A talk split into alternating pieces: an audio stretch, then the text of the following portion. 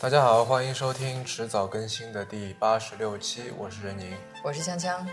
那么今天我们跟铁皮叔叔一起来聊聊咖啡这件事情。啊，铁皮，你跟大家打个招呼呗。嗯，大家好，我是铁皮叔叔，嗯，是永璞咖啡的创始人，嗯，现在算起来，精品咖啡这个行业已经从业第七年了，嗯，对，让让我很骄傲的是，我现在是一个 Q Grader，那简单来说就是，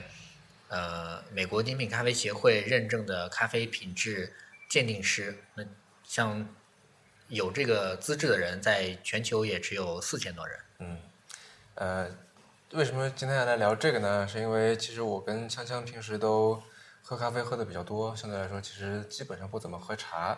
嗯、但是呢，很多时候对于我来说，咖啡是一个让我呃提神醒脑的工具。对，没错，我喝大量的这个速溶咖啡，基本上市面上所有的这个速溶咖啡的品牌我都我都喝过。但是呢，在这个强强老师的这个影响下面，我也开始哎试着去探索一些各种各样不同的咖啡。嗯。呃，然后我以前是觉得星巴克还是挺不错的，但是后来这个受强强老师的影响，越来越来越觉得，呃，星巴克其实它就是就喝点咖啡因这样。那么后来这个，因为这个知道了铁皮是这方面的专家嘛，所以我想着在我跟我这个呃差不多程度的或者差不多这个对咖啡了解的人应该还挺多的，就是可能喝过一些，嗯，然后这个日常也对咖啡有一定的依赖度，但是呢，你说这个给你放一杯咖啡在面前，说这个咖啡好不好，好在哪里，对吧？它跟别的别的相比，怎么个好法？对，可能就不不太知道，对吧？所以我是今天想跟铁皮来聊一聊，呃，也是基本上替大家来问一问吧，关于咖啡，关于怎么喝咖啡，关于这个呃这个咖啡行业的种种的这个好玩的事情。嗯嗯。呃，那么你刚才其实说到了精品咖啡，到底什么叫精品咖啡啊？呃，对，精品咖啡其实简单来说，其实就是美国精品咖啡协会评分在八十分以上的咖啡豆。然后，当然现在因为其实全球在之前啊，在去年的时候，呃，是有两大协会的，就是美国精品咖啡协会和欧洲精品咖啡协会。但是去在但是在去年的时候合并了，啊、现在就统称为世界精品咖啡协会。 啊，这听起来这个名字很山寨啊。嗯，对，所以但是呃谁来判断这个呃是不是这个豆子是不是八十分？嗯、谁来打分呢？其实就是 Q Grader 来打分。嗯、就是我们刚才提到了。呃，咖啡品质鉴定师他们来打分，嗯、就是我们如果说有三个呃 Q Grader 在一起，同时去评测一款咖啡豆，然后我们得到的这个分数就是会被得到这个呃世界精品咖啡协会认可，所以我们的权利还是很大的。那万一大家得的分不一样呢？就是说啊就是你可能 A、B、C 三个人跟对 E、F、G 三个人出来的分不一样。对，就是我们会取，就比如说 A、B、C 这三个人，我们取平均分。嗯那后面的就是 D、F、E，我他们也取一个平均分。就大家如果有分歧，那如果对于这个豆子大家有分歧，那我们在一起测嗯啊。那如果说没有人提出异议，那可能就这个就会被认可了。当然，就是说这种情况呢也比较少，因为这个呃，就是 Q Grade 的考试的这个它的这个标准啊，它这个呃对于这个评测咖啡的这个标准啊，它其实是非常规范的。它除了有它除了当然主观的这个原因也很大，但它它是有很强的一个规则性在里面的。嗯，因为从我的角度来看，一个东一个东西好不好吃，嗯简单来说，或者说味味觉，对它本身应该是个挺主观的东西。对有的人喜欢吃辣，有的人就不喜欢吃辣，对嗯对对，对吧？嗯那可能喜欢吃辣的那个人觉得很好吃的东西，嗯他打一百分，在在另外一个人那里简直不及格，对对因为太辣了，是的，是对的，吧？对但是那你怎么样去给一个基于味觉的东西来嗯打分呢？在那个呃，就我们这个专业的体系里面啊，它其实是有把很多的香气和风味，然后去做划分的。嗯，哪些香气是好的风味，哪些香气是差的风味。那我们其实去判断一杯咖啡好坏的时候，我们就去去判断它里面有多少好的风味，有多少坏的风味。那这个相对来说会比较客观一点。那我们不会去判断说，哎，这个是果酸强一点，还是说这个是呃，就是果酸是弱一点。或者是或者说它其他的这种，我们比如说我们判断果酸的时候，我们会判断它的果酸是这种呃比较优质的酸，还是说比较就比较普通的酸，甚至说它比较劣质的这种嗯醋酸啊，或者说其他的这种化学味道的这种嗯酸。所以说，呃，相对来说，我们就是这个体系它是比较健全的嘛。那我们按照这个体系去做判断的时候，相对来说会比较公平一点。所以就你要摒弃掉你的主观的喜欢喜对好是吧？对，嗯，所以说我们对这个 Q Grade 的考试是非常严格的。那我们就是考试的话要考二十多门，嗯然后每一门的话如果挂掉了，嗯，那就没办法去得到这个证书了嘛。考试是怎么个考法？你比如说，我们会去呃判断一杯水里面啊、我们会倒入三种物质，一个是、嗯呃甜，一个是咸，然后另外一个就是它的酸。嗯，然后我们会去判断里面它有没有这三种物质。然后另外的话就是，如果有的话，那我们会有一个呃标准是它是咸一、咸二还是咸三。那这是非常微妙的，嗯嗯嗯我们需要判断出来它里面的这种咸一、咸二、咸三的这种级别。那这个就对于这个考试的它的这种呃舌头的这种敏感度啊、其实是要求非常高的。所以我觉得这个很靠天赋啊。像如果说，对啊，这比是方这说是个我可实味验觉的比较东西迟钝的话，感觉就没办法通过这项考试。对，有些人是天赋很强，那对有些人是经过后后期的这种训练是可以达到这种效果的，吗也是可以训练的，可以训练，但不代表说所有人都可以训练。嗯那比如说有些人他天生就是他的这个味觉、嗅觉会比较弱一点，那这种再经过训练，他可能会会训练出来，但是那这个过程可能会非常的艰辛。嗯。那比方说，就现在有一杯你不知道什么品种的嗯一杯咖啡放在你面前，嗯，你会怎么去所谓的品鉴它？嗯顺就是序是怎么样的？先我怎么样们怎么样不会去考虑说这个是什么品种，我嗯们也不会去尝试着去去去想它是什么品种的豆子，甚至说嗯我们不会去尝试着去考虑它是哪个国家的啊。然后我们哎只是对说，因为就是我打打个岔，嗯就是以前我忘了哪部电影了，就是那种所谓的食神或者什么的，嗯就是这种对味觉特别敏感的人，对他喝一个什么，就说啊，你这个大概是什么什么产地的，什么什么哪一年的这一个酒，对对吧？然后说啊，你这个运输过程当中稍微出了点问题。然后那个人的后那个人不相信，嗯，跑到后院这个仓库去看，哎，果然有这个问题，然后觉得我食神简直是太牛了，对，这个属于个人的一个炫技，嗯但是作为一个我们去去判断这款这杯咖啡好坏的时候，我们不会去就往这种方向去考虑，我们更多的是考虑说它这杯咖啡它的有没有一些好的物质，有没有一些坏的物质，好的物质它有多少种，坏的物质它有多少种，然后我们会经过这个来去判断它的这个最终的得分。当然我们当然你比如说你给我一款豆子。就我我也能喝出来，这是是不是非洲的或者中美洲的，它的各种处理方式。但是那甚至我可以喝出来这是某一个庄园的，当然当然这是属于个人炫技的部分了。嗯，对，从专业的体系来看，我们其实没有必要去分析这这方面的因素。嗯，还回到刚才那个问题，就一杯咖啡放在你面前，嗯嗯，然后说现在这个铁皮老师，你给打个分，然后呃你、你会从哪几个方面是以什么样的顺序去去给他打分去说的？嗯，就比方说，是不是要看一下，诶，这个咖啡豆长得好不好看？嗯然后这个，呃，就是还没做成那个咖啡之前，这个豆子香不香，或者说大小如何，形状如何，嗯对然后对包括对说冲出来的这个色泽怎么样，就不知道应该从哪些方面去评判一款豆子好不好。嗯，对，这个就说起来就有点有点复杂了，因为我们从我们其实像对咖啡进行打分的时候，我们是从生豆就开始的。啊，我们首先看它的生豆，它的瑕疵率怎么样，嗯，然后它的豆子的含水率怎么样？它是一个从生豆一直到它进行烘焙。你比如说，我们对于咖啡的，它就是比如说我们现在常说的曼特宁，它可能烘的比较深一点，那一加雪菲烘的比较浅一点。但是对于说我们进行呃评评价一款豆子的时候，我们的烘焙度都是有严格的规范的，就一定要烘到某一个点。那这个点的话，我们就拿出来去做测试，这样的话相对来说比较中性。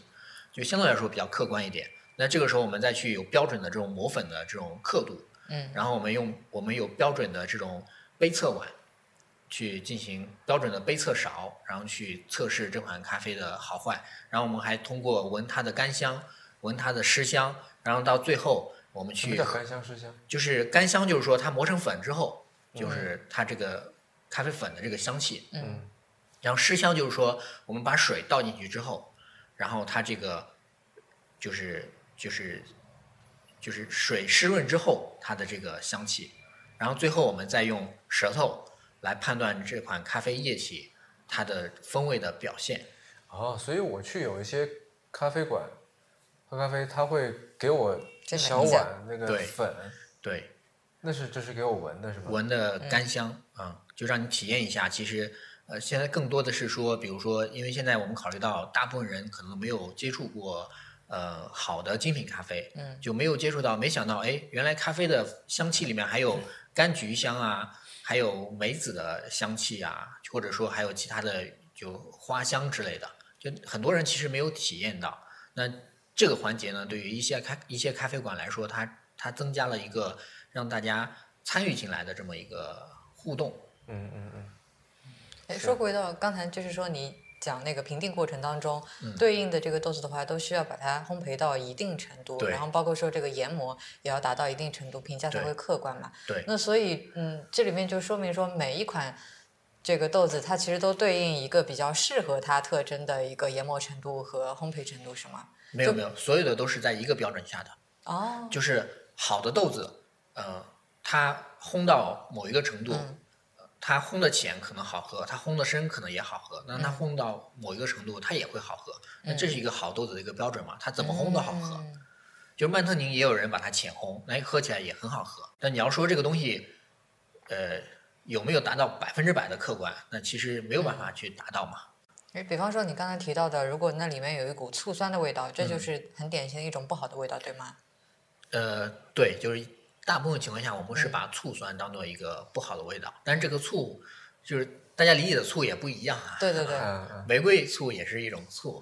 苹果醋也是一种醋，但是我有我们会把苹果醋当做一个好的一个方向，玫瑰醋也是一个好的方向。嗯但这个醋是大部分的那种大家很难去，就比像较我们冲平鼻的是吗？对，就是就是那种感觉，就是我给你一杯玫瑰醋，嗯给你一杯苹果醋，给你一杯陈年老醋，嗯，那你肯定觉得最后一种醋喝不下去嘛，嗯，对，其实就是那种触感。那还有其他什么就是比较常见的、嗯呃被认为是不好的味道吗？呃，物就是就是，比如说纸纸张的那纸种张哦潮湿的这种纸张的感觉。对，还有一些就是，当然它那个苦苦的，嗯让人觉得有点不舒服的那种感觉。我觉得有一些好像喝起来有股中药味儿。呃，中药味这个是需要去去去衡量的，嗯、就是它没有说绝对的，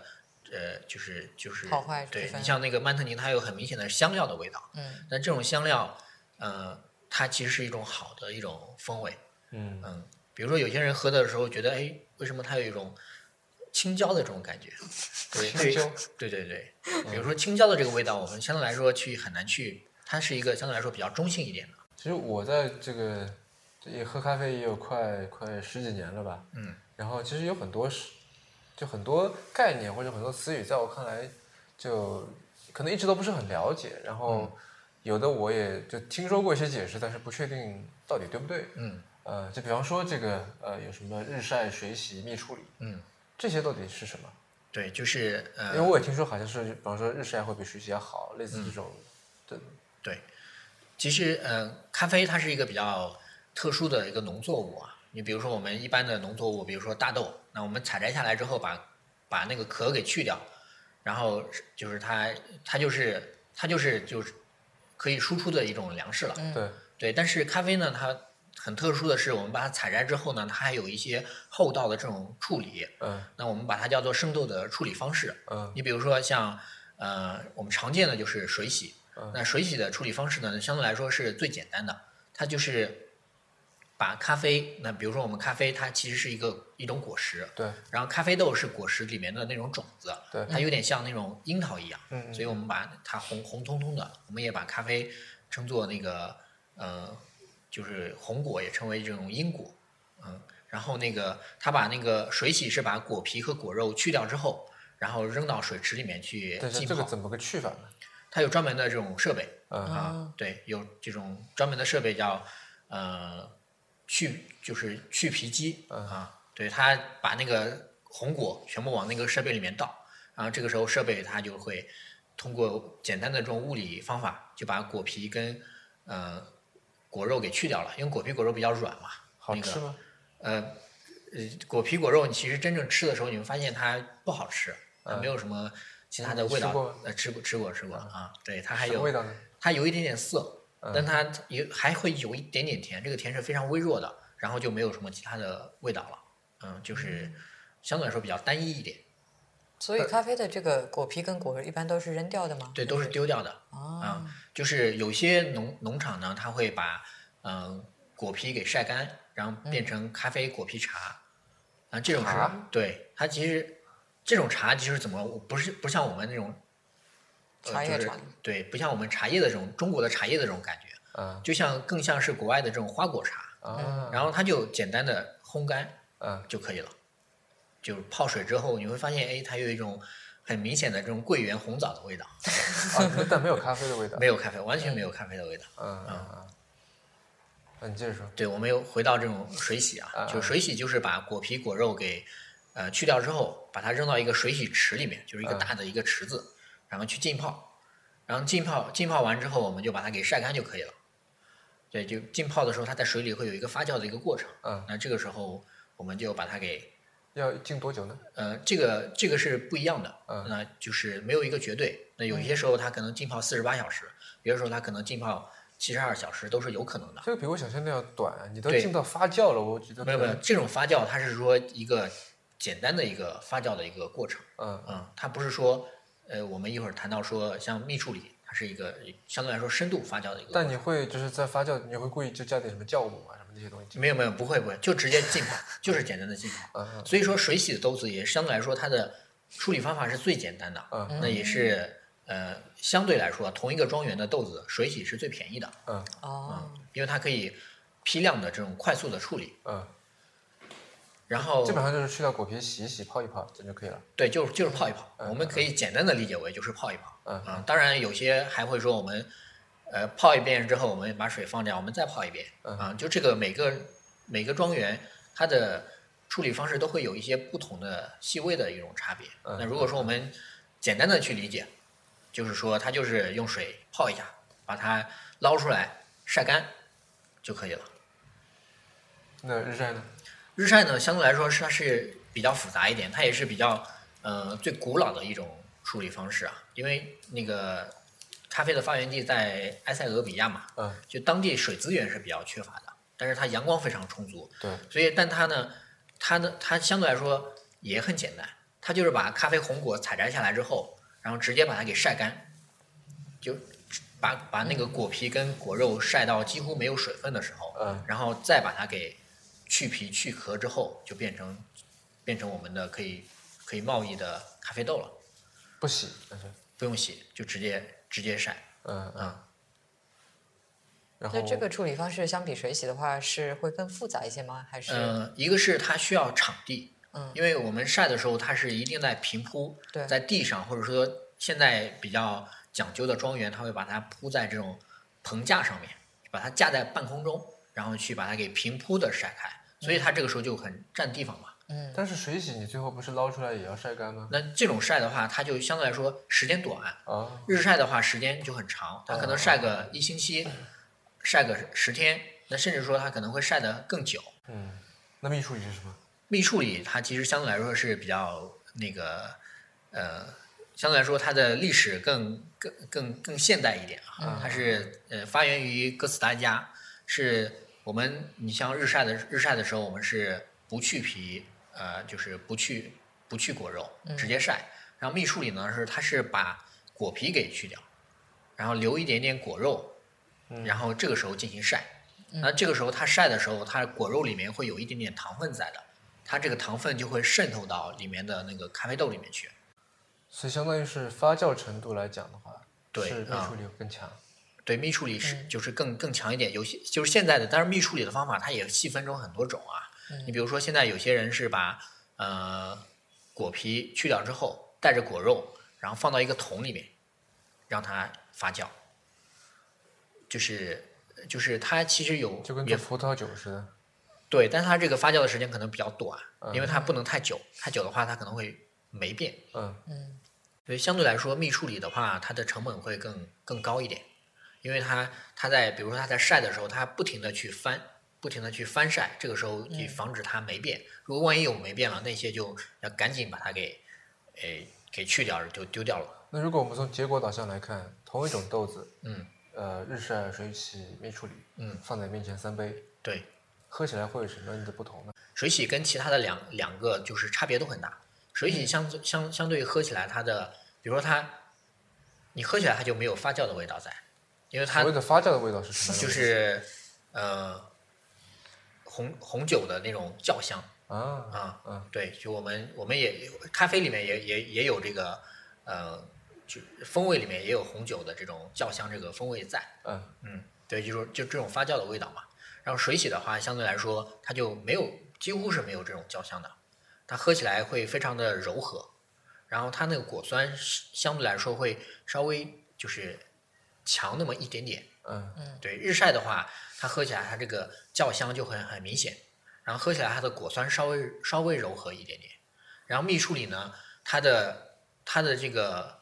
呃，因为根据它的这种细微的差别啊，它可能会因为白野祥就是既然是蜜处理嘛，它嗯肯定会有那么一点点甜。嗯，就这个甜呢，它更多的是体现在就是你喝完之后，它这个中间偏后段，它会有一点点甜的这种感觉，就是也也会体现在它的这种回甘上面。但就是如果说我们把蜜处理跟日晒放在一起去做对比的话，那就是从我们专业的角度是可以把它给分辨出来的。那对于大大部分的消费者来说，可能区别不是那么的明显。相对于水洗来说，它这个两个一起喝，就一下子就能分出来两个不一样。我插两个问题，嗯，突然想到的，刚才说起这个发酵、庄园什么的，一个是咖啡对于年份是不是会很讲究？就好像因为红，因为你说起嗯红酒嘛，对对嗯对，红酒对年份很讲究，对吧？哪一个庄园哪一年的特别好？嗯咖啡有这种讲究吗？我们理就是我们我们公认的啊，就是咖啡就是越新鲜越好。哦，就它不存在像酒是什么，这是一瓶什么藏了十几年，对然对后，嗯，像威士忌啊，像什么那种绍兴老酒那种，，对对对，它没有这种年陈， 对，但是呢，有一个特殊啊，有一个嗯特殊，就是在日本，呃，你去你去一些老店的时候，你会发嗯现它有一个菜单上，它会有一有一款咖啡叫陈年曼特宁，它就是把曼特宁去把它给就是就放的时间很久啊，它用一种特殊的方式去保存它，嗯多然久后五年十年都有，这么久，对，叫陈年曼特宁不。会变质吗？呃，它是保存方式是比较恰当的，它是在嗯合理的这种湿度和温度的情况下去保存它。哦嗯嗯，而且反而很贵啊、因为它它需要去存储嘛。对，嗯对，这种的话就只有在日本有，几乎只有日本人喝。就是好这就喝是吗？呃，我是觉得很不喜欢，就是它的它的这种风味几乎，呃，从我们专业的角度来看，它已经很缺少那种优秀的风味了。嗯它有一种这种很很很沉的这种这种感觉嗯感觉在，但是在日本就有就有一批老的呃，就是咖啡爱好者会喜欢喝，啊、这个就很难去理解嘛。你比如说有些人喜欢吃那个那个什么鱼罐头，对吧？嗯嗯，哎，所以说这个新鲜度的话，它指的是说这个豆子它在庄园里处理完了之后，然后运到比如说这个消费者手中的这个时间，还是指的是比如说我买了呃、这个烘好的豆子之后拿回家，然后这个储储藏的这个时间，就是就是双重因素嘛。那对于啊都我有们、对于我们烘焙商来说，那我们从庄园那边或者从贸易商那边采购过来一款生豆，嗯那我们要要了解到它是哪一年的，然后他们发来样品之后，我们要测试它的含水量，含水量是非常重要的。如果说一款咖啡生豆它的含水量已经低到一定的标准了，那它基本上就已经报废掉了，因为即使我们烘出来，嗯它的风味也是非常的单调。这不能再抢救一下吗？呃，没办法抢救，嗯啊，这这是就是天然的东西嘛，嗯我们抢救也只能是用人工的方式达不到天然的那种效果嘛。嗯嗯嗯，那那比如说我们烘焙好之后到消费者手上，那我们也是建议消费者是你越早喝完它的风味越好，因为特别哦是你比如说生豆，生豆我们理论上我们可以恰当的保存的话，我们可以保存两年，但是我们一旦烘焙好熟豆之后，其实它的最佳赏味期就是嗯一个月，最多两个月。那么要怎么样来保存它？保存呃生豆、生豆、豆，对就生都豆一样嗯啊，就是这分别是对分别啊分别就是生豆的话，我们首先我们仓库嗯要求恒温恒湿，这是生豆对生豆生豆仓横库在什么呃级别呢恒温就是你说恒温是吧？对啊恒温就是基本上控制在它的呃十几十几十几度的一个范围吧，嗯就十到二十度的这么一个范围。那它的湿度也是控制在大概呃六十到八十的这么一个范围是最好的。熟豆呢？熟豆的话，其实就是它熟豆是这样子的，因为呃，它烘焙好之后，就是它会不停的在释它的香气不停的在释放。嗯那这个时候呢，我们其实建议说是越早喝掉越好，所以其实就常温保存就好了。买了太多豆子了，我喝不完怎么办？这个时候我们建议是把它给冷冻起来，是冷冻还是冷藏？冷冷冻，嗯一定是冷冻。嗯，然后冷冻，等你想喝的时候，这个时候把它给拿出来，在室温里面回温之后，再把它给打开。那不是都湿哒哒了吗？没有没有，回温之后再打开嘛。回温之后，因为它袋子肯定是密封的嘛，嗯，所以它肯定不会就湿哒哒的嘛，嗯水水汽是进不去的。嗯嗯嗯，但是这个时候你就拿出来之后，你就不能再放进去了，就开封之后你就我们就不建议放进去了。嗯嗯所以其实最好的方法就是常温保存，就是尽快喝掉，这是最好的一种方式。说起这个，我想起来有，我之前在就是买过那些袋装的咖啡豆嘛，嗯然后我发现它那上面都有一个圆圆的一个小的对对，硬硬的，那什么东西？呃，那个是单向气阀，就是气体只能从袋子里面出来，嗯但是不能从外面进去，所以我们叫单向气阀。嗯那为什么要有这么一个单向气阀？因为新鲜的咖啡豆，它在烘焙好之后，它会不停地释放二氧化碳，嗯二氧化碳会随着它的咖啡这个香气一起释放出来。所以说它是如果没有这个气阀，它那个密封的咖啡袋它会不停地鼓，不停地鼓，啊可能突然间就把袋子给撑破了。啊啊！所以它那个单向气阀的作用就是不要让释咖啡豆释放的气体把袋子给撑破。哦，这么回事儿。我以以前一直在想那个那个个气阀的功能是什么？我不知道它是什么，就是一个小小圆圆那个东西。对，嗯，嗯，对。然后我还之前看到过很多那些术语啊，就是因为我不是很懂，比方说像这个现在的现在，我觉得肯德基和麦当劳都在，就是他们就打的是阿拉比卡，所以阿拉比卡到底是就是是一个品牌名，是一种咖啡品种，是一种制作的技巧，嗯，还是一类就是好像处理方式，还是嗯对，阿拉比卡其实它是一个咖啡的一个品种的大类。你比如说，呃，我们常说的这个大类啊，就是阿拉，就是有两个大类，一个是阿拉比卡，一个是罗布斯塔。那阿拉比卡就是代表着咖啡里面的呃优质品种，所以这也是为什么说等一下它所以它是个评级吗？对它是一个大的一个品种不是，它是个品种还是个评级？品种。嗯品种对，所以就像我们那个说红富士，嗯，那它是一个苹果里面的一个大的一个品种，对。那它代表着苹果里面的一个比较高的一个比较优质、比较优质的一个品种。嗯嗯嗯，那苹果里面当然还分什么元帅、金帅啊，类似的这种、嗯嗯嗯啊还很多。嗯但是红富士我们公认的最优最优质的，那阿拉比卡呢就相当于苹果里面的红富士。嗯，那所以说我们这个听到的那些精品咖啡里面的这个品种、那个品种，大多属于阿拉比卡豆嘛。呃，对，就是精品咖啡，嗯、说的一定是阿拉比卡，嗯这个大的品种，但是阿拉比卡不等于精品咖啡。嗯，就是有一个从属关系在里面。对对嗯所以就是呃，这个该怎么理解呢？就是说，呃，那我们因为这个阿拉比卡豆，哎，我该怎么说？就是跟阿拉比卡平级的，你刚才说还有罗布斯塔，嗯对，罗布斯塔所，以只有这两种吗？对，就是大大类就这两种，但是阿拉比卡里面还分很多小类。对，因为我就可以，就不是我们如果我们去一个咖啡馆，嗯，它会有各种各样的那些这个品种嘛，对吧？什么巴西蓝山麦特宁，啊然后就这个豆那个豆好多好多，对，这些都是属于阿拉比卡，还是属于罗布斯塔，还是跟他们是平行的？呃，它其实没有一个呃，它当然有有点关系啊。嗯你比如说，那你像我们说的巴西什么危地马拉，嗯它其实是说这是产区嘛，嗯国家产区嘛，但它有可能是阿拉比卡，也有可能是罗伯斯塔，但是大部分啊，精品咖啡馆，嗯、绝大多数精品咖啡馆的豆子都是阿拉比卡这个大类的。当然，阿拉比卡这个大类里面还分很多的小类啊、比如说呃铁皮卡、卡蒂姆，啊对对，这个很多人都说，哎，这跟这叫铁皮是不是跟铁皮卡这个有关系？嗯啊，对，当然还有分什么呃卡杜拉什么类类似的这种，就是它还有很多的小的这种类别。阿拉比卡是个大类，就是代表着相对来说品质比较比较高的一个一个一个等级。嗯，原来是这样。那还有很多，嗯，有好多词啊，嗯我其实不是很明白。比方说像这个各种各样的产地，嗯就比方说像我这里有个品有一个品种叫什么来着？叫蓝山，嗯，对，所以它是个品种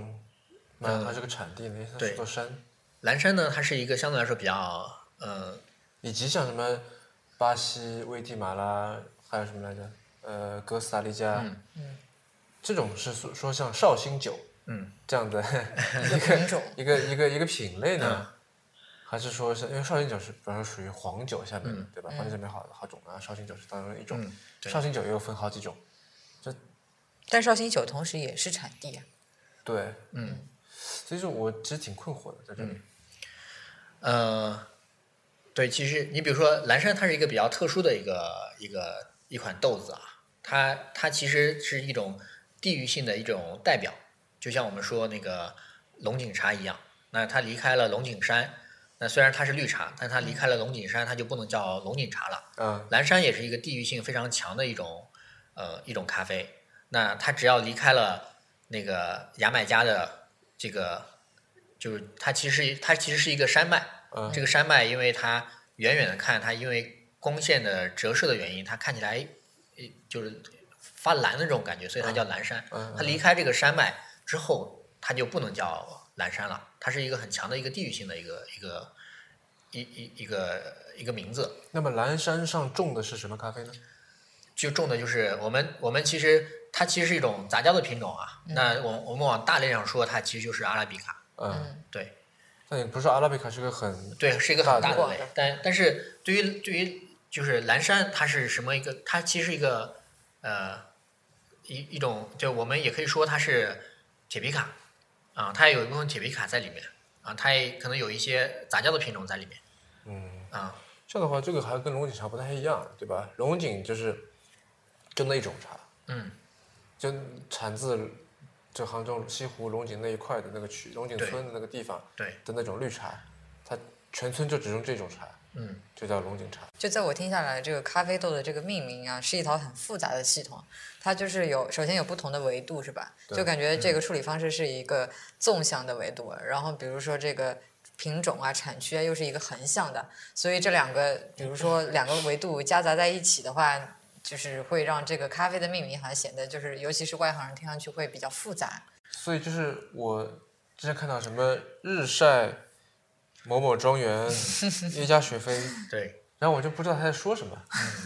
就是每个字我都懂，但是我不知道这个代表着什么东西。有些我们常见的这种名字是嗯换了地方之后不能叫这个名字的。比方说耶加雪菲，对，耶加对雪的菲，对耶加雪菲，它也是，也是也是同样的意思，就是它是埃塞俄比亚的一个小镇嘛，啊，它是个地方，对，它是个地方哦啊。它离开这个地方之后，它就不能叫耶加雪菲了。哦，我还以为它是个品种。品种的话，就比如说，呃，云南，云南有铁皮卡这个品种，然后你在呃巴西也有铁皮卡这个品种，在中美洲也有铁皮卡这个品种。那么它这常种见就是的品种了。常见的这个以地名来命名的有哪些呢？呃，你比如说，就刚才我们说的蓝山、耶加雪菲，嗯对还有呃夏威夷的可纳，嗯，对，还有呃，就是呃，对，我们就就就这三个吧。曼特宁算是啥？啊对对对，曼特宁也是一个呃特殊的一个地方啊，因为它的命名是来源于当地的一个民族，它当地有一个民族就叫曼特宁族，曼特宁是哪儿的？呃，印度尼西亚啊啊，印度印印度尼西亚的曼特宁，它其实这个名字的来源是来源于呃来源于日本。对，因为当时印印尼被日本殖民的时候，嗯他们发现当地的这个呃咖啡豆特别好喝，就是他们就问当地人，呃，这是什么豆子？然后当地人因为语言不通嘛，他们以为问他是什么人，他们就说曼特宁，然后日本人就以为哎这个咖啡就叫曼特宁，所以就是他们就大批的采购出口之后，然后后来就是曼特宁就因为日本人喜欢，就慢慢的就比较有名嘛。那以品种来命名的有哪些？呃，以品种的话，这个是非常非常多的啊。你比如说我们刚才说的铁皮卡、卡迪姆、呃卡杜拉、卡杜艾啊，就是 音音译过来好多会比较卡子，对，英译过来会比较比较奇怪啊。其实咖啡的话，它是一个不停的这种呃呃，就是变异杂交啊、变异啊，它因为它有了那么多那么多年的这种历史，它其实它这个杂交变异的品种是非常多的。那你最在意的会是产地、品种，这个处理就预处理的方式，嗯还是说这个制作咖啡的方式？嗯，你最你最在意的会是哪一种？呃，有我就是我们抛开专业的角度来看啊，就是嗯说我从去买买咖啡的看的话，对首先我会在意这个咖啡它是产自哪个地方的，嗯，那其次就就是它的产地是第一的，对对，其实是它的处理方式嘛。嗯就我对于它的品种，其实我不关注的。为什么？如果说我是一个消费者啊，那我肯定是依照我的口感的一个喜好去买咖啡豆。你比如说我喜欢果酸的，那我可能就会选择非洲的豆子。那我如果不喜欢果酸的，我可能选择中美洲或者印尼的豆子。也就是说，不管什么品种的豆子，只要种到那里去，嗯，它都会偏向，比方说果酸，偏向呃什么中性坚果香气，偏向更醇厚这样对，就是从从从大的角度，我们可以这么理解。嗯，啊。但是你像非洲的豆子，我们也可以烘得深一点。那烘得深一点之后，它的果酸就相对来说弱一点了。只是说它烘深之后跟曼特宁烘深之后，那它的风味比起来，那就会比曼特宁要差很多。啊，那就就比方说，同样是在埃塞俄比亚这个地方好了，那具体是庄园 A 还是庄园 B 出的，这个其实关系没有那么大，是吗？或者对于大多数的，比如说像我这样子的消费者来说，其实是不能辨别出这个区别的。嗯，你比如说，我们就拿一加雪菲来说吧。嗯那一加雪菲这个镇上它有很多的庄园。嗯那其实，呃，不同的呃，其实在，在在埃塞的话，我们不说庄园啊，我们说这个合作社，因为他们是合作社合作社的这种模式。嗯它其实就是呃这个合作社，然后他把很多农民的豆子收进来，然后它其实已经不分那么细了，很多农民的豆子它可能各种各样的品哦种都收进来之后，它用处理方式来表现这种豆子的风味。比如说我明们白我们有说，哎，这个合作社的它的日晒的很好喝，它的水洗的很好喝，那这个它是靠这个咖啡生豆的这种处理方式。嗯。嗯，说起这个的话，就是我知道，就是嗯、呃国内的话，我就知道云南那边也有产豆子，嗯云南产还有的豆海子南，还有海南，海南，嗯，但是我好像海南的从来没有买到过，嗯只看到过云南的。对，就这两个地方，它产的咖啡豆，就是在你眼里的话，跟其他咖啡豆相比，处在一个什么样的水平？嗯，就是云云南跟海南就是我们刚才刚才说的两大类啊，一个阿拉比卡，一个罗布斯塔。那海南就是罗布斯塔，因为海南它没有没有有高高山山是吧啊，没有高山，它海拔比较低一点，嗯所以但是呢，它的气候呢又是处在一个相对来说咖啡的一个气候带，嗯啊，所以它那地方也能种咖啡，但是咖啡就是做出来就种出来就很难喝嘛，嗯，但是云南呢相对来说它就呃它的物种就非常的多样性，啊、有很多的高山，然后就特别适合来种咖啡。那哎补充问一个问题，嗯到底阿拉比卡和罗布斯塔它是不同的两种物种，嗯还是说由于这个它被种在比较高海拔的地方，嗯条件各种比较恶劣，嗯所以导致第一高海拔地方就相对来说比较少嘛，低海拔地方比较多嘛，嗯嗯对吧？第二是说由于它在高海拔可能比较冷或者怎么样，然后导致同一种物种嗯被种到高海拔的地方的时候，它结的果实真的会比较嗯少。对这个这个问题 好像追溯的要比较久啊。就橘生淮南则为橘啊对的对这种对意对思是吗？ 因为你刚才说，我为什么在问，突然在问，在想起这个事情来？因为你刚才在说这个，你第一会在意产地，对不对？所以我，所以我突然在想说，是不是，其实，是不是其实品种没有那么重要，而是说最关键的在于种植环境。对种植种植环境是也是一个非常重要的一个因素啊。假设把罗布斯塔那个那棵树移植到高海拔的地方，嗯过几年它会不会出产出跟罗跟阿拉比卡一样品质的豆子来？嗯、可能过几年不行，可能过个上百年，可嗯那能就会演变成另外一种物种了。对，因为这事儿就很呃难，我说们了从咖啡的发源地来看，它是来自埃塞嘛，对就其他的所有的地方的咖啡的物物种都是从埃塞那边移植过去的，所以埃塞是一个根源嘛。所以我们要说，嗯、罗布斯塔跟阿拉比卡它是两大物种，咖啡的咖啡的物种，但它可能它的祖先可能都是来源于同一个，只是说它被种在一个低海拔的环境里面，它因为长期的这种演变，长期的这种杂交的这种变种，它变成了现在的我们所说的罗布斯塔。嗯，那么你刚才说，就阿拉比卡肯定比罗布斯塔要好，对，为什么好？嗯，对，嗯、它好在哪里？对，首先就是，其实我们评判呃一个一个东西好不好，特别是特别是喝的东西啊，那肯定从它的口感上去去做评判嘛。对你像那个阿拉比卡，它的优势就在于说它有非常多的呃风味，它喝起来它的口感非常的丰富。但是罗布斯塔喝起来它就非常的单调，甚至有一些呃就是我们所说的这种就很多不太好的一些风味在，甚至有一些比如嗯刚才说的有一些潮湿的这种纸板的这种味道在。嗯那罗布斯塔还有什么存在的价值？它的存在的价值就是性价比高，咖啡因含量高。啊哦所以为什么说呃呃，就有些人会说，哎，这个速溶咖啡的咖咖啡因含量很高，就是因为它用的都是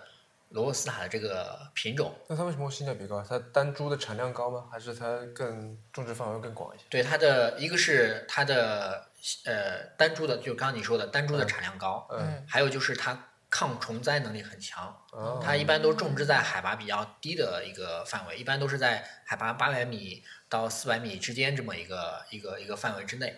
嗯，所以说它相对来说，嗯，就是会性就是性价比会更高一点。你比如个简，比如举个简单的例子，嗯，罗布斯塔的豆子，嗯，如果说是卖到十块钱，那阿拉比卡豆子可能要卖到三十块钱或者四十块钱。就是它的价格差别还是比较比较大的。所以为什么说速溶咖啡用罗布斯塔，就因为它是用化学提取咖啡因，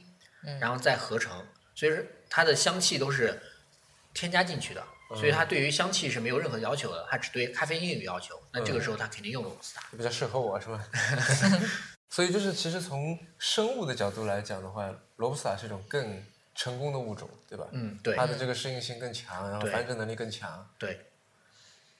而且它咖啡因含量更高嘛，就更符合市场对于咖啡因的这个需求。嗯，同样那个，嗯，克重的咖啡豆的话，罗布斯塔的咖啡因含量是阿拉比卡的一倍。高那么多。嗯说起这咖啡因，还有个问题，现在其实有一种叫做低因咖啡的东西吧？对，这个是怎么做出来的？就低因咖啡，我看到有好几种，就是有有速溶的，嗯有低因的，然后有这个粉嗯，也是低因的，对然后还有豆也是低因的。对，嗯。，那这其实个豆是怎么样？就是说它在维持它这个结构完整的情况下面，嗯对像变魔术一样的把里面某个某个东西给去除出来。对对对，这是确实像变魔术一样 嗯只是说用了一些比较，呃呃，化学的一种方式。嗯，对我我再插一个，就是我之所以对这个话题很感兴趣，因为我觉得低因咖啡是一个，呃，从某种程度来说是比这个普通的咖啡要高级的东西。嗯为什么？因为我觉得它代表了对人性的尊重。嗯，你笑什么？对， 是这样子的，因为因为我是很喜欢喝咖啡的，嗯然后呃，如果我在这个工作的时候，是旁边放一杯水，我会觉得喝起来没什么味道，嗯嗯所以我就会一杯一杯的接着喝。嗯，但有的时候喝咖啡喝多了，不是会觉得这个这个心跳加速啊对等等对这方面，嗯所以就这个呃，还有呢，还有另外一种人，他可能天先天就是对咖啡因比较敏感，嗯，对吧？他的这个反应更大。对呃，以及还有的时候，比方说临睡前，嗯，我还在工作，还想喝，但是对就对喝了以后又怕等一下就睡不着，对，然后在这个时候，那很多人都会说，那你就别喝吧，嗯对吧？但是我又很喜欢喝咖啡，怎么办？我又很想要它那个味道，怎么办？嗯，所以在这个时候，我觉得就它是一种，因为反人性的做法是说，你喜欢一个东西，但是嗯因为某个东西忍着，对，但低因咖啡的出现就是说，哎，你不用忍，嗯我给你提供一个更加优质的解决方案，对对。啊所以我觉得它更高级。对，所以低因咖啡也正是因为你刚才说的那些需求，才就被研发出来的嘛。嗯嗯嗯，然后比如说早期的话，我们对于低因咖啡的处理是用化学溶剂去浸泡，这个时候通过化学溶剂把咖啡生豆里面的咖啡因给溶解出来，嗯但这个就是就化学成分了，化学化学层面的一种考一种考虑了。但是呢，时间久了之后，大家发现它其实对身体可能会产生一些不好的影响。毕竟用化学溶剂去浸泡嘛，我们如何去判断这个化学溶剂是是安全的？其实，在早期的时候是没有一些科学的更多的这种科学的手段去证明的。但是现在我们有相对来说更加科学的这种方式来去来把咖啡因给去掉。你比如说现在比较有名的叫瑞士水，就是瑞士水处理方式。嗯当然，这个跟跟瑞士是没有关系的啊，是因为加拿大的一一个公司叫瑞士水，他们发明的这种去除咖啡生豆里面咖啡因的这种方式就。跟香港那个什么瑞士记忆那种感 觉。嗯 其实跟瑞士一点关系都没有。对它的这种方式呢，就是当然也比较复杂啊，我们可以去简单的去、去去去介绍一下这种方式。呃，就说我们去拿这种呃热水去浸泡咖啡生豆，嗯，这个时候它在浸泡的过程中，咖啡因会被浸泡出来，对，然后当然它但但是它里面的这种它这种芳香物质、芳香分子也会被浸泡出来。对，那这个时候呢，它浸泡完之后，它把这个浸泡出来的水用活性炭过滤。这个时候活性炭过滤的时候，它就把这种分子比较大一点的咖啡因给过滤掉了，但是分子比较小的这种芳香分子，它继续保留了。那这个时候，你比如说我们这，这我们我们就形容一下，这是一碗水。那这碗水它就它属于一个饱和的这种，嗯、它的芳香分子比较饱和的一个状态。嗯这个时候我们把那个第一批咖啡生豆我们就丢掉了，嗯我们再用这个饱和呃芳香分子的水再去浸泡下一批咖啡生豆。那这个时候它只它就只能提取出来咖啡因了，因为它的那个芳香分子它提取不出来了。然后、啊这个这个水它再再过滤一遍，对对对它对就可以不停的处对，不停的啊处理，不停的处懂了理，懂了啊、所以说它，但是它这个就是就成本非常高嘛，所以这这也是为什么低因咖啡的这个价格就是一定会高于正常的咖啡豆的一个原因。哦嗯，当然它我们说是低因咖啡，嗯它其实是含有咖啡因的，它没有做，它没办法做到无因这嗯种状态。一般可以去掉多少百分之多少的咖啡因？呃，一般来说，欧盟的标准好像是呃保留下来是呃百分之零点几啊，具体我记不太清楚了啊。其实它的 0. 这几个咖啡因的含量是非常非常低的。你刚才说了那么多都是非速溶的，然后作为我相信你们两个应该都不怎么喝速溶吧？但作为一个嗯经常喝速溶的人，那你比较有发言权。对我想嗯问，就是为什么你们不喝速溶嗯呢？就是为什么在你们看来它难喝？嗯就就我能喝出不同，但是我觉得好像也还可以嘛。就是从一个专家的角度，你觉得它哪里难喝？嗯你少嗯你了列一什么款你觉得不好喝的这个咖啡，嗯，速不速溶都无所谓。你觉得哪个咖啡你是喝到现在你觉得难喝的？嗯，我觉得那个就很难喝，雀巢的三合一。嗯嗯，喝过以后啊，还有另外一个是那种所谓的咖啡饮料，我不知道嗯那个还算不算你在讨论的范畴里面，就是对那个星巴克装在装在玻璃瓶子里嗯的那个。对对对，我难喝最大的原因就在于说喝完以后特别腻，舌头上有一层我不知道什么东西，然后很难嗯对受嗯你。像三合一跟星巴克的那种那种瓶装饮料啊，其实已经不算我们所说的咖啡的范畴了，它更多的是一种呃化学合成的东西。嗯嗯，就是特别是雀巢的三合一，就是刚才我们说了，它的它的咖啡的来源其实是罗布斯塔，嗯它只是提取罗布斯塔的咖啡因而已，啊，就它只提取咖啡因，嗯，然后它就把它化学成化学合成嘛，嗯属于人造咖啡的感觉。呃，因为它有很多的其他添加剂在。嗯嗯，啊当然，如果说我们说这个雀巢的这个黑咖啡啊，比如说它我们常见的那种速溶黑咖啡，嗯，其实那这个就我们就要就要谈到它的这种嗯、呃工艺的一个角度了。你比如说速溶咖啡，它的它的一种工艺是怎么得来的？那这个是我们谈的都是这种单一的黑咖啡啊。你像刚才说的那个星巴克那种，它可能里面有一点点咖啡的含量，呃，咖啡液体的含量，它更多的是一种咖啡饮料。因为嗯咖啡饮料它是我们其实去讨论它的话，它可能会变成另外一个饮料的一个领域了。那嗯，我们今天就还是聊对对就对，咖啡本身这个领域。是你比如说速溶咖啡，它是嗯、呃怎么得来的，怎么生产过来的？那其实它也是说把咖啡先做成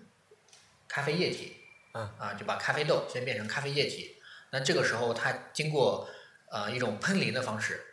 就是把把那个就像我们像喷雾的那种感觉一样，嗯就把变成一就是把它给喷出来之后，然后通过这种就是就是高温嘛，通过高温把这个水水汽给再给蒸发掉，那最终它就沉下来的就是粉末状的东西。嗯它它就是黑咖啡是这么黑的速溶咖啡是这么得来的，但它你像雀巢，它用了那个罗布斯塔这个呃咖啡豆作为原料，所以说它雀巢的那个黑咖啡喝起来就特别难喝，像中药像中药一样，啊对，嗯就因为它没有任何的芳香物质在嘛，因为它本就是因为它本身那个原料很差嘛，嗯但它很便宜啊，对但，是我喝过有一些还不错啊，嗯，这 UCC 对 UCC 的还有那个 ANF 的，就是未知素，对这，这两啊个日本的我觉得喝的还不错。那这就是另外一种新的技术了，嗯就是我们提到了一种冻干的技术。其实现在就是冻干技术在在全球来说会比较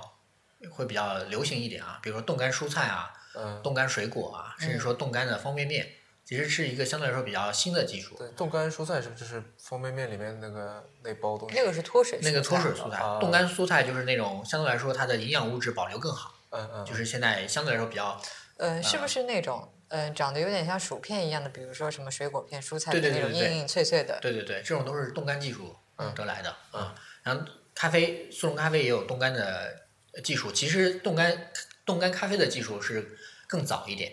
然后它其实方法也会会比较简单，也是同样的把咖啡豆变成咖啡液体之后，嗯然后通过在一个在一个空间里面急速降到零下三十六度，然后再通过热升华得到了这个呃就是固固态的咖啡咖啡嗯粉，所以我们看冻干速溶，它的颗粒相对来说比较大一点。对，就是对有棱有角的那么一个。对对对小它是因为小小石子的那个。对，，它是因为这个其实最早的呈现一个状态，它是一个块状嘛，嗯最终把它给敲碎的一个状态。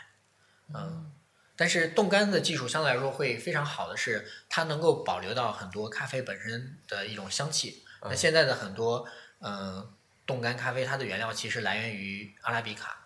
所以它的哦喝起来的风味也是不错的。但是呢，你比如说冻干速溶，它能不能跟跟我们说的手冲相媲美呢？其实是能做到的，但是没有人愿意做。那为什么没人愿意做？因为它一旦用了好豆子之后，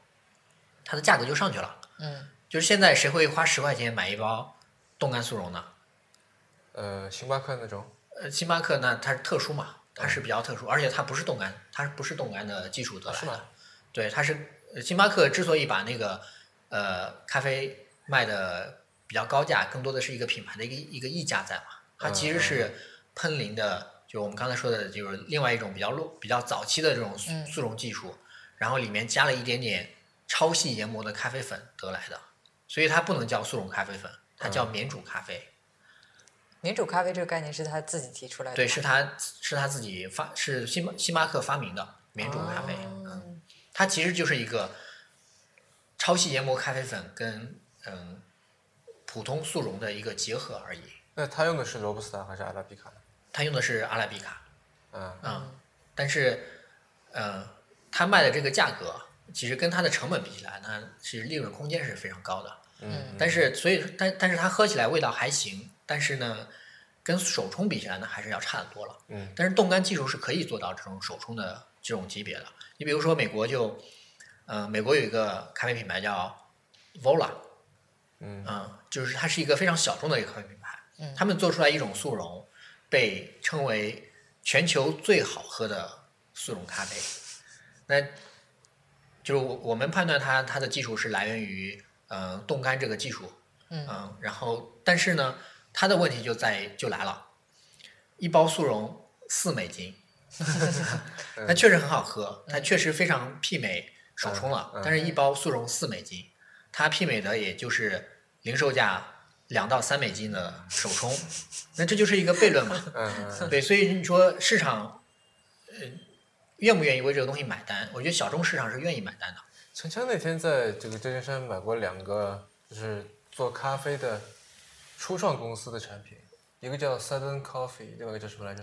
嗯 a l p i n i s t 好像就是嗯嗯，你觉得喝的怎么样？就很一般，然后那个 Southern Coffee 是它源自一家呃旧金山的初创公司，然后我我不知道它用的什么技术，但是它的那个呃咖啡粉的形状看上去好像是用的那种喷淋技术，而不是冻干，它它是那种粉末状的，然后黑黑的，然后卖的价格也特别贵，嗯具体多少我忘记了，但是可能跟苏美金差不多吧，反正比星巴克一杯那种。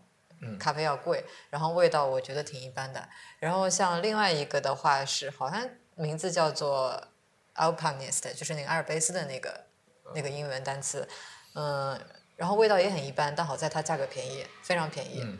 然后它那个形状，包括说里面咖啡粉的形状，跟那个星巴克的免煮咖啡差不多，嗯嗯，所以我觉得像那种呃速溶咖啡本来就是属于就是没有其他选项的时候用来救急用的。没有人会花，别说四五美金了，甚至是比如说两三美金、一二美金去买一呃那个一杯速溶咖啡的，对吧？但就是你省了，就可以帮你省时间嘛。就是速溶还有一个非常好的一个使用场景啊，你比如说其他的咖啡都需要用热水，嗯但是速溶的话它就没有这个啊是是是，需求，所以比如说我们外面去买瓶矿泉水，比如说我我们我们出去去某一个山区去玩，那没有咖啡怎么办？没有热水怎么办？嗯但是我们可以买得到水，买瓶矿泉水把速溶粉倒进去，嗯那最起码我们可以补充咖啡因。呃，那个是不行的，我试过那个那个雀巢三合一，对，雀巢三合一它是不溶于冷水的，对，啊就就对你，所以你用冷水冲的话，它变成什么样？像麦片一样的东西，对会有点结糊成状一块一对块对的对啊对，但是呃纯的咖啡粉是可以的。啊。嗯。那刚才说到咖啡馆，是我想知道从你从一个这个专家的这个比较刁钻的眼光看来，这些咖啡馆的水平到底怎么样？因为是这样子，就是，呃，在十年前呢，嗯，星巴克就在我看来哈，嗯还属于高品质咖啡的一个代表。对，就那时候觉得说能喝，就是我甚至有一次，我记得我初中还是高中啊，在来上海的时候，嗯特地找到一家咖啡馆，就那是我第一次喝星巴克， 嗯，拿着星巴克说终于喝到了，就是我看了在书里面再等等看到过好多次的星巴克的味 道，是，然后后来慢慢慢慢的就是现在好像在很多人，是我身边很多朋友看来，星巴克属于那种，就是，呃，就出门在外没办法，那嗯对就这个星巴克买一杯，对对对。这么一个，就是它不再是品质的代表了。嗯那在你看来，它的品质属于什么样的程度？对，其实星巴克就在我的角度来看，它就是咖啡因补给站。 对，就是它的味道，呃，就是非常的非常的呃中庸啊、就是你不能说它难喝，就就算是是那些甄选店里面那些，就是它会有什么什么这种单对品啊，，就是甄选店甄选店里面的一些的单品啊，它的味道相对来说也会不是那么的呃丰富，就你也觉得不咋地，是吧？，对，因为它的烘的相对来说会比较深，它没有太多的这种呃选择在，因为它毕竟考虑到这种一次性那么大的量，嗯，而且要这种标准化，它可能会考虑到，而且咖啡师的这个水平也很重要，所以就是就是甄选店其实已经算还可以的了。但是跟一些小众的咖啡馆啊，那些真正用心做咖啡的咖啡馆比起来，那还是有很大的一个差距的。对你比如说，有些时候我早上我去麦当劳买个早餐，那他们会有咖啡，哎，有时候我觉得哎还还挺好喝的，啊对，就是就是，但是就是以一个以一个咖啡因的补剂来看，就觉得还可以。但是你要说我把它当成一杯好咖啡去品鉴的话，那可能它就就是远远就不及格了。但是我也我也就是我也不会说每喝一杯咖啡我都要以这种专业的角度去、去去去喝它，那否则的话我会非常痛苦。嗯嗯，所以有些时大部分时候我喝咖啡就是想着说我去补充一下咖啡因，只要不要太难喝，那我就很快的喝完了。你出门在外的时候出差，对吧？尤其是嗯去一些可能没有什么咖啡馆的城市，嗯呃，或者比如说就远足啊什么的，嗯，嗯，那你要喝咖啡，你是带速溶还是带罐儿，啊还是带什么东西？自嗯己带这个器有一具，个小的可以压一压的，我觉得。爱乐压、是啊不是爱乐压？法压，也不，就是是做 espresso 那个，对，有一个嗯就黑色的那么一个东西，然后哦，就是的，是的，对对哐哐对。嗯压，那个叫什但么那个，呃，它有一个新的名字啊，具体它名字我记不太它清楚。叫 mini presso，对，对，就是它其实就是用呃，就是它达不到那种真的意意式咖啡机的那嗯种压力啊，它只能说是嗯、呃稍微好一点，能够做出来含有油脂的这种浓缩。但是这个东西呢，就是你会发现，哎，很多人买了之后，他就偶尔用一用，他很难把它给用起来。就最大的一个原因就是，你会发现它清洗起来很麻烦。嗯，每次用完之后，我都要想着，哎，怎么去清洗啊，或者什么，用两次我就不想用了。那这种就更不适合带出门了。嗯，因为你本身没有这个条件去做清洗啊，对，不是，就而且还是需要热水的。那有了热水之后，我们就选择就多了。你比如说，我经常出门的时候就带挂耳包，嗯，嗯，这个这个只要有热水，我就可以喝咖啡了。但是你还有壶啊，你没有那个那个嗯就是什么喝水壶的话，啊、你不是很难冲挂耳包吗？其实拿烧水壶就可以冲了啊。其实它的一个作用就是一个呃，就是水经过咖啡粉的这个过滤过程嘛。啊，就是我们既然在外面了，我们就没有那么讲究了。当然，我们该讲究的时候我们会讲究，就是有些时候我们需要补充咖啡因，那你没有其他选择，那这个时候你会发现，你只要能有热水嗯倒进去就已经很满足了。嗯嗯嗯，所以你还是会用挂耳用最多。对我用挂耳比较多啊，当然以后你比如说就那打个广告啊，那 永璞接下来也会出品质很好的冻干速溶，嗯那还有我们的冷萃液，那直接液体装了嘛，这个时候对水温就是都没有任何要求了，嗯那这个时候我也会带着出门。等一下，对回到刚才那个话题，现在这些新这些这个咖啡店，嗯，如果让你让你来就是来排个名的话，排个序的话，嗯，你会觉得就是假设，嗯呃，比方说有什么两岸星巴克、Costa，还有啊最近的什么 Linkin，对吧？啊，Luckin，啊，Luckin 对嗯 Luckin，、然后还有什么呃，反正一堆别的，韩国的一些、嗯那个叫什么来着？咖啡陪你，哦，对对对对，咖啡嗯店就是。假设你站在一个园的中心，然后附近是一圈咖啡店，嗯也就是说他们对你的距离是一样的，那钱也差不多，嗯你会怎么来选？那我们就说就拿这五家来说吧，嗯嗯，就两岸的话就已经完全被我排除掉了，啊因为我觉得它其实是一个商务场所，嗯啊，它已经呃，对于咖啡对他们来说其实一点都不重要，他们卖的本身就是场地嘛。然后哎，但是它也有什么什么蓝山、什么曼特宁、巴西什么这种东 西啊。对他们是有是有，但是就是做出来的咖啡本身原料嗯不新鲜嗯，这是肯定的。然后其次，咖啡师的水平，他们是他们他们不是招咖啡师，他们是招服务生。嗯啊，所以对于咖啡师的这个培训这一块是基，我就完全达不到，嗯呃，呃就是一般的水平水准的，对，所以基基本上两岸我就把它给就排除掉了嘛。另外一个就是咖啡陪你，咖啡陪你的培训这一块和内部管理这一块是非常有问题的，就是他们店里的咖啡师其实对于出品咖啡这一块，嗯、可能可能就进行过几个小几个小时的一个培训，就专业水准上来看，其实是非常非常弱的。嗯再加上他们的咖啡豆其实本身跟星巴克比起来要也要差很多，所以咖啡陪你的话，我也是，呃，我宁可不喝啊，我也不喝，呃，咖嗯 啡啊，对，也就这没有品牌伤害的意思啊，只是说从我客观的一个角度来看，嗯，然后另外三家，比如说呃，星巴克、Costa 和 Luckin，对，嗯、就是 Costa 它有一个也很大的问题，就是它的标准化程度是很低的。就是我可能今天觉得上海的这家 Costa 很好喝，但是距离它一公里的另外一家 Costa 就会就会比较难喝。就这种情况是非常普遍的。嗯就最大的原因就是说，尽管他们用的咖啡豆是一样的，但是他们咖啡师的水平差距会非常的大。那一杯咖啡，它的当然它的因素有很多嘛，咖啡师是一个很重要的一个因素，就像厨师去做菜一样，同样的食材，跟跟厨师的水平还是有很大的关系的。嗯然后，但是星巴克很厉害的一点是，他们在几年前又做了一个很重大的一个决定，他们把所有的半自动的咖啡机换成了全自动的咖啡机。嗯那虽然说这么这么一换，对他们来说可能一下子投入了好几亿去做这么一件事情，因为他们的呃全自动咖啡机是非常贵的。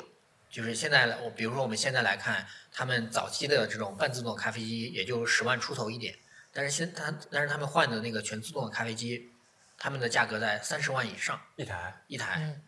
对，因为它是定制款的，是这个到这个价格远远超出我的想象。对十所以它万十万一台也超出我想象。所以它现在每一家门店里面配备的都是这个全自动的咖啡对，机。所有的门店里面全是配备的。当然，它有一些什么甄选店，嗯可能会特殊啊。我们甄选店我们就先先不考虑，嗯啊。然后，所以说他做了这个一个决策之后，其实是非常明智的。一个是他让出品就是达到了一个相对来说比较稳定的一个状态。嗯另外，它每年节约了几千万的培训费用，嗯嗯所以长长期长期来看，它这个决策是呃非常成功的。嗯所以就会星巴克的每家店的出品，它就不像 Costa 一样那么的不稳定。嗯就它可能也会有一些不稳定的因素在，但它已经把因素尽可能的给给缩给减减小了。那我觉得星巴克，呃，在这几家里面，它它的排位相对来说是会非常靠前的。那比如说 Luckin，l u c k i n 因为它是出来的比较早嘛，啊不，是就是比较就是晚比较晚啊，嗯其是实也就是的最近嗯最近一段时间的事情。对但它铺垫铺的很快，就是它的问题也也有一个很大的问题，就是它铺垫铺那么快，就它的品质能不能跟得上，就它的稳定性能不能达到星巴克的这个水准？嗯尽管说它呃营销做得很好，啊、嗯找了就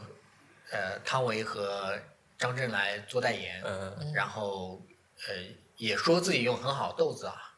对，但是其实它的豆子的水准跟星巴克是差不多的。那如果说它的出品的稳定性，嗯、达不到星巴克这样，那其实我还是会更选择星巴克。对，如果这两家，如果就是现在我们就其他的几家排除了，只有星巴克和 Luckin，、我可能今天喝这家，明天喝那家。那你进了星巴克你会喝什么呢？因为我一般嗯就喝就一个美式，你会喝什么？对我一般喝它的喝美式和它的那个每日精选，就是它那个嗯大的美式机做出来的，嗯这就是个低那滤、个低滤低做滤出来 drip 的， coffee，嗯，然后其实我刚才还有疑惑，就你说起咖啡师这个事情，嗯，因为从我的角度来看，我也就是我点单以后，我也在那边看他们是怎么做的嘛。嗯，我觉得他们要做的事情其实还我觉得还蛮很有限限的，是吗？嗯，就放在那儿，然后按一个按钮，对咕咕咕咕就出来了。那这个咖啡师的水平体现在哪里呢？然后还有，我记得还有一些什么咖啡师大赛啊，有些什么冠军啊什么哎的。对对或者我我这里先补充一个小问题，就是你刚才提到星巴克换机器这个事情嘛，嗯它的这个半自动和全自动，就是说这个半它这个区别在哪里？嗯就是之前的话，哪些是需要咖啡师自己去控制的？就是呃之前的话从呃就是磨粉是机器磨啊，但是咖啡师需要有一个步骤是，它那个装的它那个粉碗里面就装的粉是多少的这个量，那当然这个也是可以用机器来控制的，但它填压的好坏这个是影响很大。有时候它填压的力力气重一点或者轻一点，其实对于呃最终的这个出品都会有一点影响的。嗯嗯那还有就是说，它在那个半自动咖啡机上，呃，操作的时候，它对于这个时间的这个把控嗯也是很重要的。可能就是真的是，呃，多一秒跟少一秒的差别还是还是蛮大的。嗯啊，那其次再再其次就是说，呃，就是它，比如说它，那比如说有人要喝拿铁，嗯它拿铁的这个牛奶的打泡的一个温度，呃这个也很重要。就那个牛奶如果打泡到七十度，我我们认为是比较理想的一个状态，它的甜度啊，它的各方面的表现都会特别好。如果它过高了或者过低了，它的风味都不是特别的好。所以其实就这个因素还是影响蛮大的啊、哦但是全自动了之后，它就简单了，按一下按钮，嗯，就都出来了。它无非就是最后有一步是打奶的一个过程。如果喝拿铁的话，嗯啊，就跟那些就是我们自己买的那些咖啡机那种感觉。对，就是商用的全自动咖啡机是差不多的，但是呃等级会差很多啊。就出品的这个质量还是比起来还是会有很大的差距的。但是我记得我我在星巴克里面看他们也在那个里面忙来忙去的，好像没有就是 说放个杯子一一按就走了这样。因为它有好多咖啡饮料上面要挤那个对什对么什对么，啊、那个因为东其西实，在星巴克喝美式的人还是少嘛，嗯，嗯、更多的是喝那种风味拿铁啊，嗯嗯或者焦糖玛奇朵之类的。嗯，我昨天去了那个 AWE 嘛，然后嗯呃，我发现是有很大一块儿都是在讲这个围绕着吃的，嗯从冰箱到烤箱对到电饭煲到什么处水的处理等等。嗯然后西门子有一块地方专门是这个各种各样的咖啡机，对对，然后我看那个咖啡机的价格其实差很多啊，嗯但是我看它那个功能介绍其实都差不多，对对。然后这样子看上去也差不多。对就好的咖啡机和不好的咖啡机，就假设我们自己要买一台的话，嗯有什么不一样的？这这是第一个。这第二个是那种胶囊咖啡机，你觉得怎么样？雀巢不是有一个那个对，等开怎么讲？Nespresso 吗？嗯对对，Nespresso 啊、嗯对的。那我们先说第一个，好的咖啡机跟坏的咖啡机的区别啊。对，就我们举个例子，就是说好的电饭锅跟差的电饭锅的区别，嗯就是就可以这么比啊，其实意思是差不多的。嗯，懂了。那胶囊呢？胶囊的话，其实呃，它更多的是体现出来一种方便嘛。它其实是呃做出来的咖啡，其实相对来说会口感会会弱很多。嗯嗯它只能说是是一种呃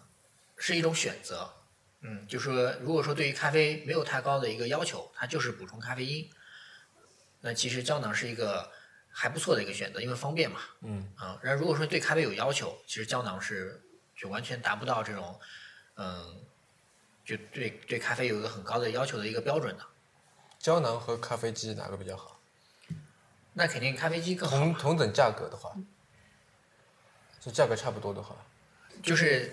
就这么说啊，因嗯为胶囊机很便宜啊，就一千多块钱就买了，但是一千多块钱想买一台咖啡机是几乎做不到的， 就是那种全自动的咖啡机啊。嗯所以说它这个首先这个价格差别会很大，那其次就是说它是一个长远的来看的话，胶囊的话，它首先它的一杯咖啡的成本更高，嗯嗯嗯，那然你要后去买它那个胶囊，对，然后另外就是它的可选的范围更少，嗯，然后但是咖啡机全自动的咖啡机就不一样了，那我可以觉得哎，我喜欢某个品牌，我就买它的咖啡豆了，相对来说它单杯咖啡的成本会要低很多，嗯嗯，所以它是两个不同的选择，我觉得满足你这个需求，其实有另外一种东西更好，而且更便宜，是吧？就是那个全自动的那个手冲的机器啊，像漏斗一样的那个，啊，那个麻烦的，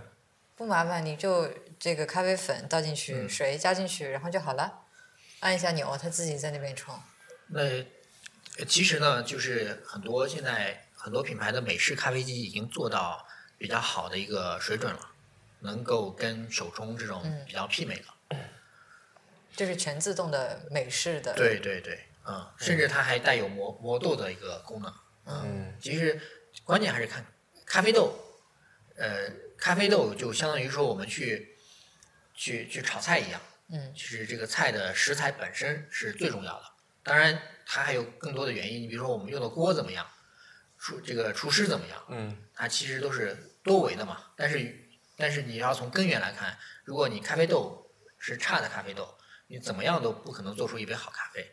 这是抢救不过来的，对，是抢救不过来的。就是因为我经常看到一些这个厨师说可以化腐朽为神奇，嗯，这样说，虽然你这个菜不怎么样，但是我可以想，反正你这个如果不新鲜，那我就嗯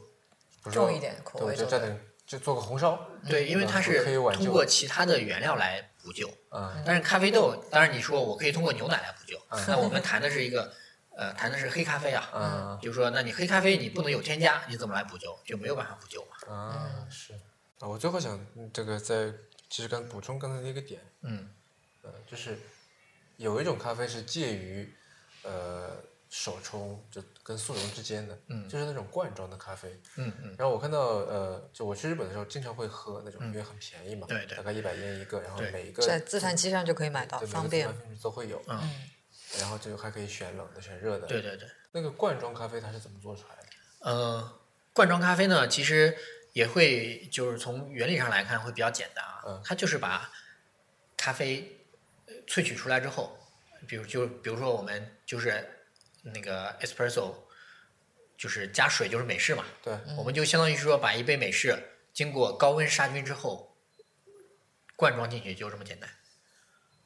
哦，好吧，嗯，当然这个技术还有一些不不一样的技术啊，你比如说日本的，我们喝哎日本的那个，觉得它一打开之后，它那个香气还挺好的。那很重要的一个原因就是说，嗯、就是就咖啡啊，咖啡它一旦经过高温加热之后，如果说你长时间不喝，它那个香气就散发掉了。你说的日本是 UCC 那个吗啊、？对对对，我们就说就我们拿 UCC 做比较啊，嗯所以说，现在大家很多都遇面临一个问题是，经过高温杀菌的咖啡，如果说我们灌装成饮料，它是没有什么香气的，我们要必须要添加人工的香精在里面。但是日本这一块技术相对来说比较成熟一点，是他们呃分两步提取，然后他们把这个呃咖啡液体，然后他们一个是提取咖啡液体，一个是提取它这个加热之后的水蒸气，水蒸气就变成了这种纯露的这种感觉。嗯，对香精就纯露，它其实是天然的这种香精，香精，嗯天然香精，嗯嗯它只是说也是同步提取的嘛。然后它在灌装的时候，把这两个东西一起灌装进去，所以它的香气又可以进去了。嗯，就是先分开，然后再结合，这样对对对，嗯，如果纯露这哦，咖啡纯露这种产品可以单拿出来卖就好了。你喝水的时候就不会嫌它是白开水没有味道，是吧？放点这个咖啡的香味，然后就更喝得进去。嗯我觉得未来肯定会有这个产品的。嗯，还有最后一个环节叫做 One More Thing，是跟那个嗯苹果学的，就是请这个嘉宾来推荐一样东西或者一个人、一件事情、一样物品。呃嗯所以就不限范围都可以，书啊，或者一种咖啡豆啊，嗯或者是、呃一个地方啊，或者是一个人。对，那我们聊咖啡，我们就我就推荐一款咖啡豆吧。嗯嗯，那这个豆子的，呃，它是一个品种的名字啊，就我们叫它 geisha，嗯就是翻译成中文是龟下的意思。嗯，那它其实这个 geisha 这个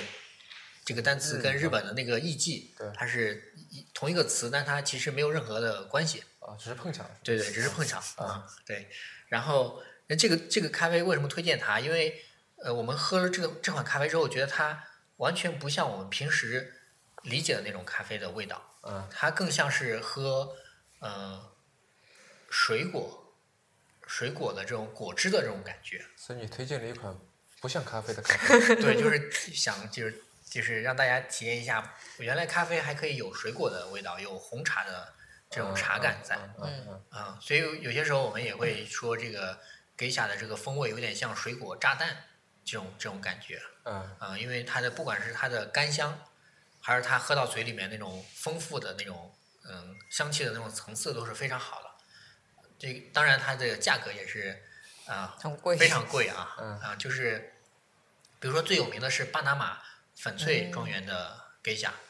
最早的时候他们是通过比赛然后获得了第一名。嗯然后价格现在已经基本上炒到嗯三千美金一公斤生豆了，嚯，嗯，已经奇贵无比了。嗯呃，就只有一些这种非常嗯，就是有经济基础的，又懂咖啡的，或者说有一些呃咖啡比赛，那选手拿这个豆子去做比赛，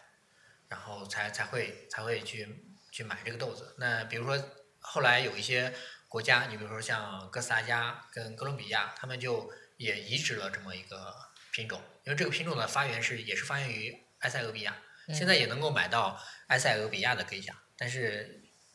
跟巴拿马的比起来，那个简直就不是一个级别啊。 嗯现在也也能买到哥斯达加的和哥伦比亚的cây 下，相对来说性价比就会高很多。你比如说一百克两百块钱的生豆的熟豆，嗯、就是对大众来说还是去尝鲜一下，我觉得还是很容易接受的。一百克两百块钱，对，嗯。那还是蛮贵的，对对，那所以作为尝鲜，我觉得还是去可以去尝试一下的，嗯因为毕竟我们现在的一般的精品咖啡豆，呃，就是半磅二百二十七克一百块钱嘛，嗯其实它就相当于大概贵了四倍嗯啊、但是对于去咖啡馆去喝一杯，嗯、咖啡来说，就就基本上就就差不多了啊。就是你比如说咖啡馆，我们去喝一杯咖啡，精品咖啡三十块钱，嗯那我们自己在家买一包，呃，嗯哥斯达加的 g e i s h a 自己去喝也就二十块钱左右，嗯、其实这么来算的话，还是嗯嗯还是划算的，嗯。哎，问个题外话，现在最贵的做的是什么？猫猫屎屎吗？呃，对，猫屎其实跟 g e i s h a 比起来，它其实不是最贵的，就是刚就刚才我们说那个三千美金的，嗯已经算是非常非常贵的一个一个价格了。嗯那猫屎的话，是因为这个炒作的原因嘛？那本身这个咖啡不好喝，而且它还有这种动物虐待的这种这种情况发现、情况那个发生，所以说其实这种动物保护组织其实是一直都在抵制猫屎咖啡，但是就是当地政府为了为了这个经济效益嘛，嗯，所以就所以你觉得它是不好喝的？不好喝，嗯我都还没喝过，我也没喝过，就对是它其实它这个不好喝是从专业的角度来看，它是完全没有办法进入到精品咖啡的这个这个标准标准的。属于属 于这个歪门邪道。对对对对，嗯，好，那今天差不多就聊到这边。您刚刚收听的是迟早更新的第八十六期，这是一档探讨科技、商业设计和生活之间混沌关系的播客节目，也是风险基金 Once Ventures 关于热情、趣味和好奇心的音频记录。嗯，我们鼓励您与我们交流。我们的新浪微博 ID 是迟早更新，电子邮箱是 embrace at weareones.com，拼法是 e m b r a c e at w e a r e o n e s 点 c o m。如果您想要访问迟早更新的网站，可以在浏览器地址栏输入邮箱的后缀，在网页导航栏中就可以找到迟早更新的网站链接。我们为每一期节目都准备了延伸阅读，希望您善加利用。您可以在各大音频平台和泛用型播客客户端搜索“迟早更新”进行订阅收听。我们希望通过这档播客，能让熟悉的事物变得新鲜，让新鲜的食物变得熟悉。好了，下期再见。拜拜。拜拜。